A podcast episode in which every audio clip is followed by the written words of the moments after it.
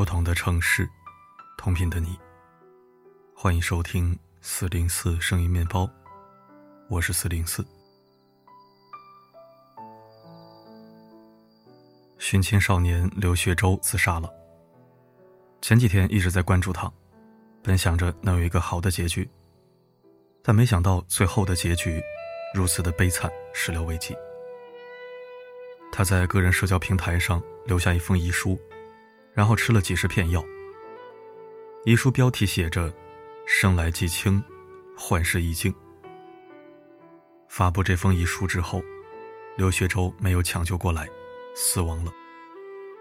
在这一封遗书中，刘学周倾诉了他在人世间十七年里所饱受的辛酸苦辣，也还原了短短四十多天寻亲之路上的风波。他说自己是一个学生。一个努力发光的人，在四岁的时候，养父母因为烟花爆竹事故而双双身亡，留下他一个人在世上。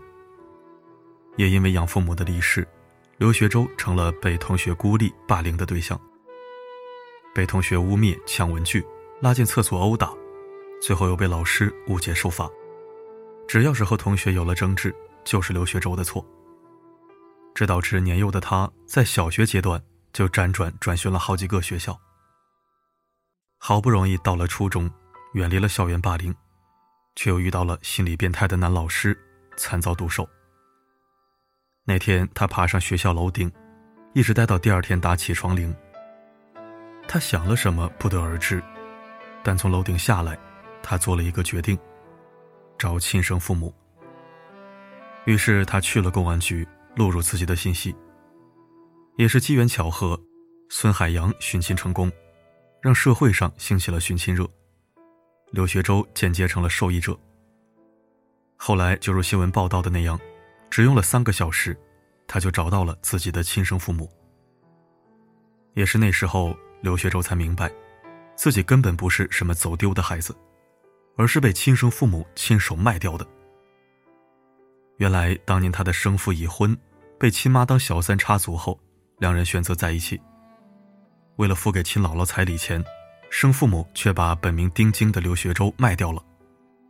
而据后来媒体调查，生父母结婚后又生下一个孩子，然后又被一个小三破坏后离婚。之后又各自结婚，中间又离了一次。也就是说，刘学周不但有生父生母、继父继母，还有一个同父异母的哥哥，一个同父同母的弟弟，一个同父异母的妹妹。还有一个同母异父的弟弟，操！这关系是真的很混乱。乱没关系，有关系的是，对于刘学周的寻亲，亲生父母并不欢迎，甚至有亲戚埋怨亲生父母认回他这个儿子。但一切还仅仅归于埋怨，真正的转折是那个房子。时间回到二零二一年十二月二十七日。彼时，刘学周通过警方匹配结果比对成功，也和亲生父亲见面。在此之前，就像各大新闻报道的那样，这位十七岁的少年尝尽人间冷暖。一直到稍稍长大，才一边打工一边上学，学的是幼师专业。寻亲之后的刘学周也获得了短暂的快乐，他还在社交平台发布了跟亲生母亲在一起的合影。从中我们可以看见。一个孩子的喜悦和幸福。随后，爸爸给了他五千块钱，承诺负责他以后的学费。妈妈也在微信上嘘寒问暖，嘱咐他穿保暖衣，还打算把户口迁回来。尽管后来刘学周才知道，妈妈穿成这样不是为了迎接他，而是为了给他的小儿子过十二岁生日。但刘学周也不在意，一家人久别重逢，过好余生就好了。只不过在找到亲生父母后，按照政策，他的孤儿补贴就会被停止发放。而刘学周这些年一直居无定所，他养父母家的房子是没法住人的，所以学校放假他就只能回养家舅舅那里住。舅舅家房子也不大，他去了很不方便。所以刘学周跟生母说，希望能给他买个房子，或者租一个也行。对于还是未成年人的刘学周来说，想要一个家的愿望，并不过分。但亲生父母均表示说自己条件不好，买不起。生父接受媒体采访，说刘学周让他们在河北买房，根本没说租，就是要买。生母更是直言，逼着让我离婚，让他爸离婚，非要让我们买房，不管我们的死活。二零二二年一月十七日，刘学周认亲成功不到一个月，他就被亲生母亲拉黑了。十八日凌晨，走投无路的刘学周公布了和亲生母亲的争吵录音。录音中，亲生母亲喊道：“你养父母不抱，还有别人家更好的抱你。”而后又说，自己的父母打电话还录音，这样的孩子，你说你敢招惹他吗？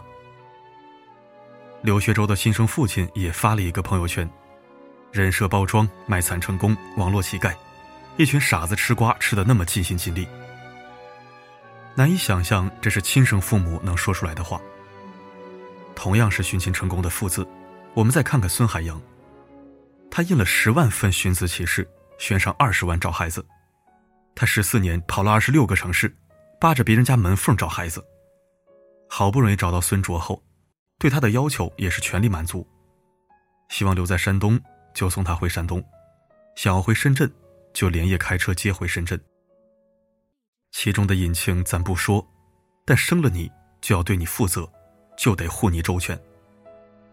这才是为人父母的爱子之心，是人类最基本的伦常。想想刘学周去世的时候，他一定很羡慕孙卓吧？毕竟刘学周也曾在网上不停发文，试图理解父母的言论。但直到刘学周自杀，他都没想明白，而一切也可能就此为止了。因为整件事情中，他一直是错位的。他寻找亲生父母，是基于内心对亲情与爱的渴望，寻找希望。但对亲生父母来说，没有谁想要找回刘学周，反而满怀希望的刘学周是他们恨不得丢掉的绝望。就像评论区的话说：“累赘死了，他的亲生父母总算可以松一口气了。”其实如释重负的应该不止他的亲生父母。还有键盘侠们。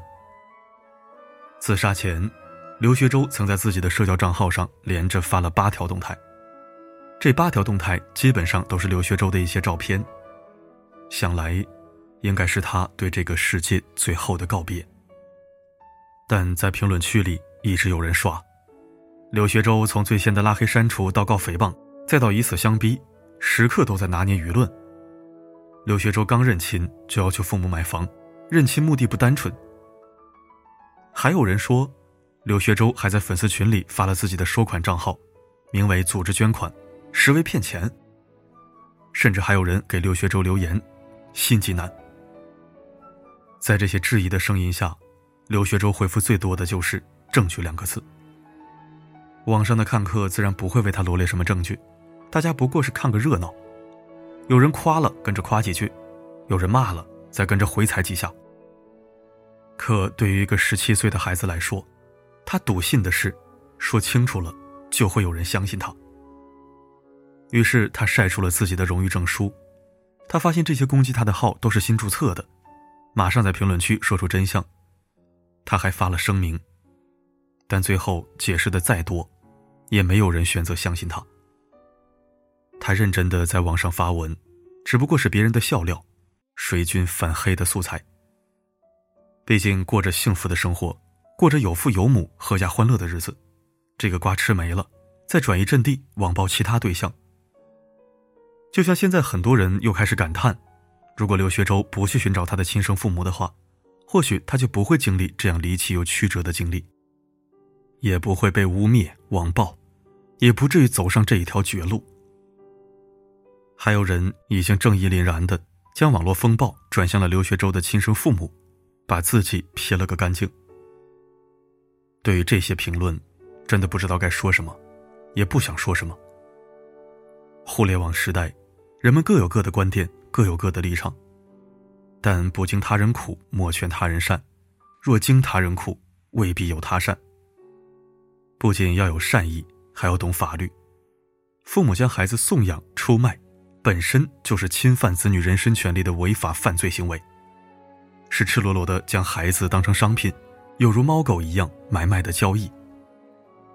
所以又凭什么要对一个从小就受尽折磨、缺乏关爱的十七岁孩子抱有恶意呢？刘学周说的对，你们的脸在哪里啊？脸在哪里？良心在哪里？他只想问亲生父母要一个属于自己的家，你们却帮他父母要他的命。而可怜的刘学周，在遗书的最后还说，手机相册里有一些证据和录音，希望警察叔叔在最后也可以替我为我的人生画上一个完美的句号。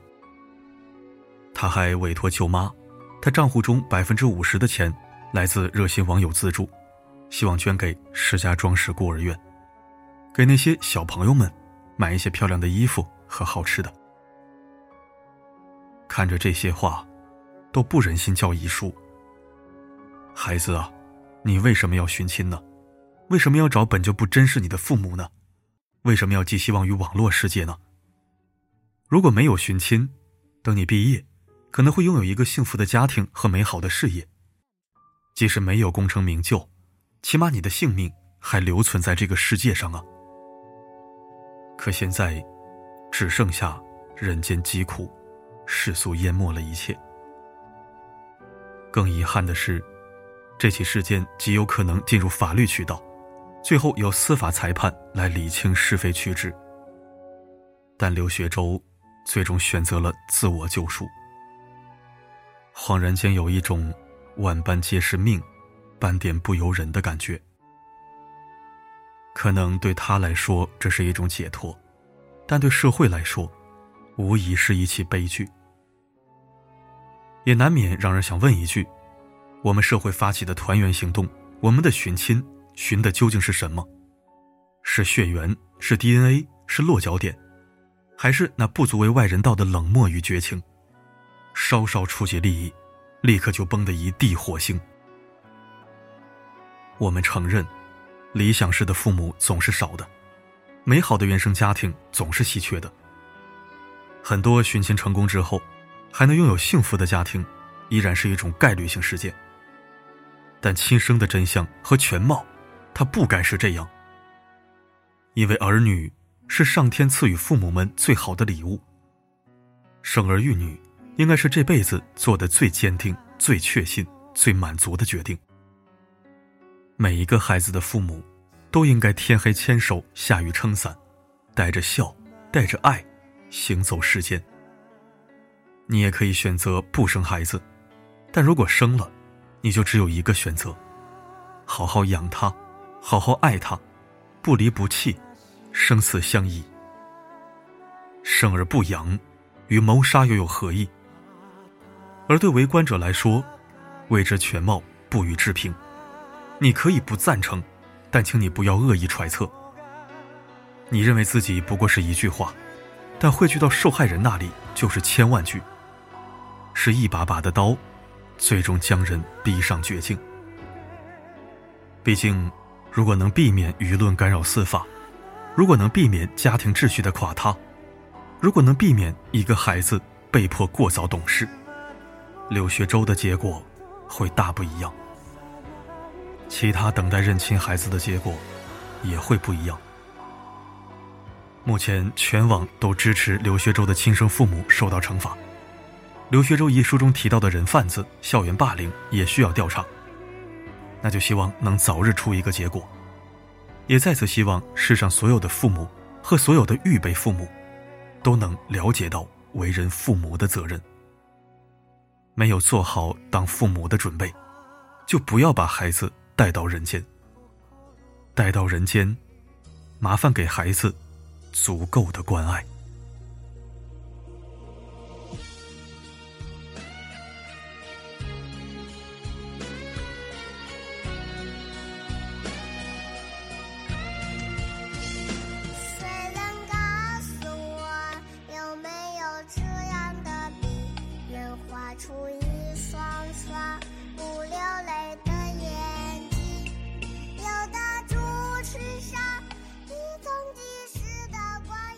感谢收听刘学周的故事。读完全文，我心情只有八个字：悲从中来，无以言表。很悲伤，看文字、录音频，都无比的压抑。但作为媒体者，又不得不关注这些刺痛人心的社会事件。太多的话如鲠在喉，堵在胸口。我只希望刘学周下辈子能生在好人家，丰衣足食，备受宠爱。实在不行，就别来了。因为我一个生活还算幸福安逸的人，都觉得人间太累。不只是累，还有很多痛楚和苦闷，以及无数心酸与凉薄。下辈子做一棵树吧，长在人迹罕至的森林里，沐浴阳光，餐风饮露，供鸟儿栖巢，为生灵挡雨，立于自由间，挺身向暖阳。如此恣意，岂不美哉？好了。今天的文章就到这里，我是四零四。不管发生什么，我一直都在。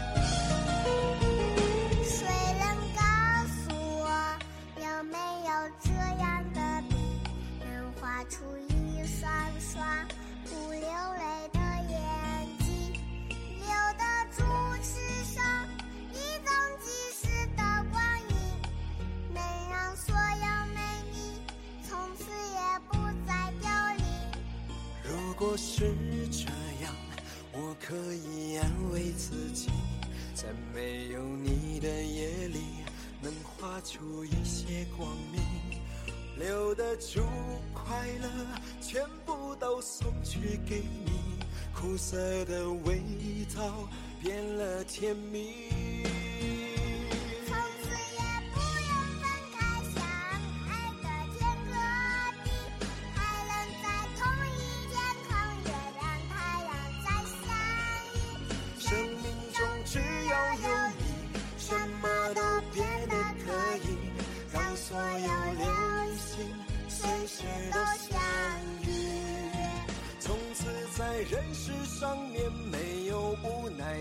分离，我不用睁着眼睛看你远走的背影，没有变坏的青春，没有失落的爱情，所有承诺永恒的像星星。